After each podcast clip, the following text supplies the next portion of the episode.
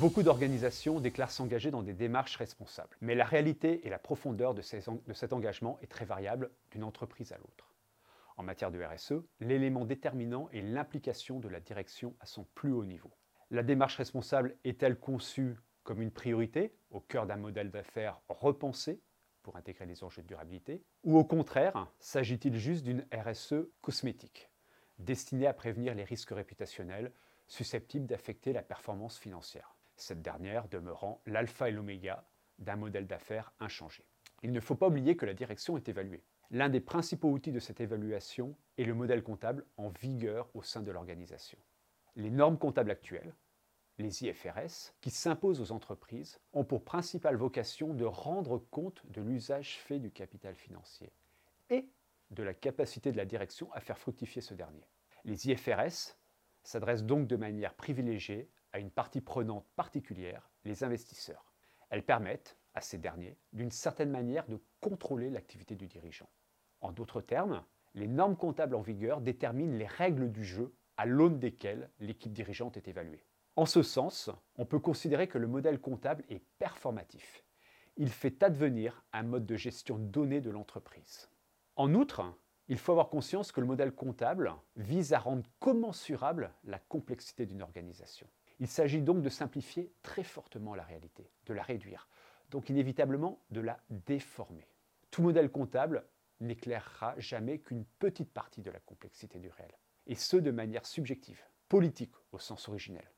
Des normes comptables qui s'adressent aux investisseurs analyseront uniquement comme des coûts des dépenses de préservation de l'environnement, par exemple la construction d'une station d'épuration. Idem sur le plan social pour un investissement dans l'ergonomie des postes de travail qui visent à prévenir des TMS. En l'état, les IFRS sont incapables de saisir, d'éclairer les gains environnementaux ou sociaux de multiples actions réputées responsables. Par contre, elles en saisissent parfaitement les coûts. Dès lors, comment s'attendre à ce que les directions générales, évaluées au prisme des IFRS, engagent leurs organisations dans des démarches réellement responsables?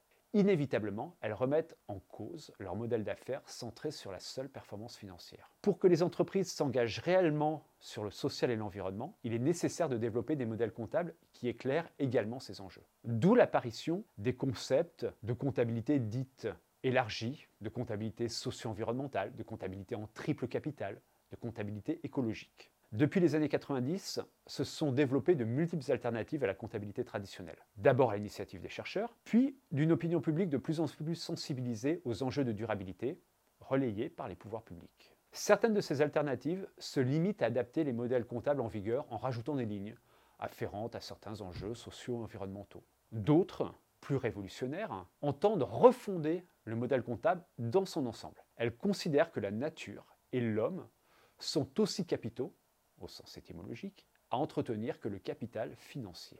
L'enjeu est ici que le modèle comptable aborde la nature et l'homme comme des capitaux.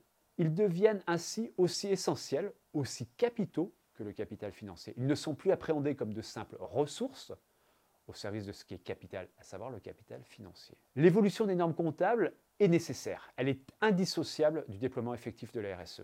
Reste à voir quels modèles s'imposeront. Ceux qui visent à adapter les standards actuels, comme l'ISSB, ou des modèles en triple capital, par exemple, qui refondent la logique comptable dans une perspective de soutenabilité forte.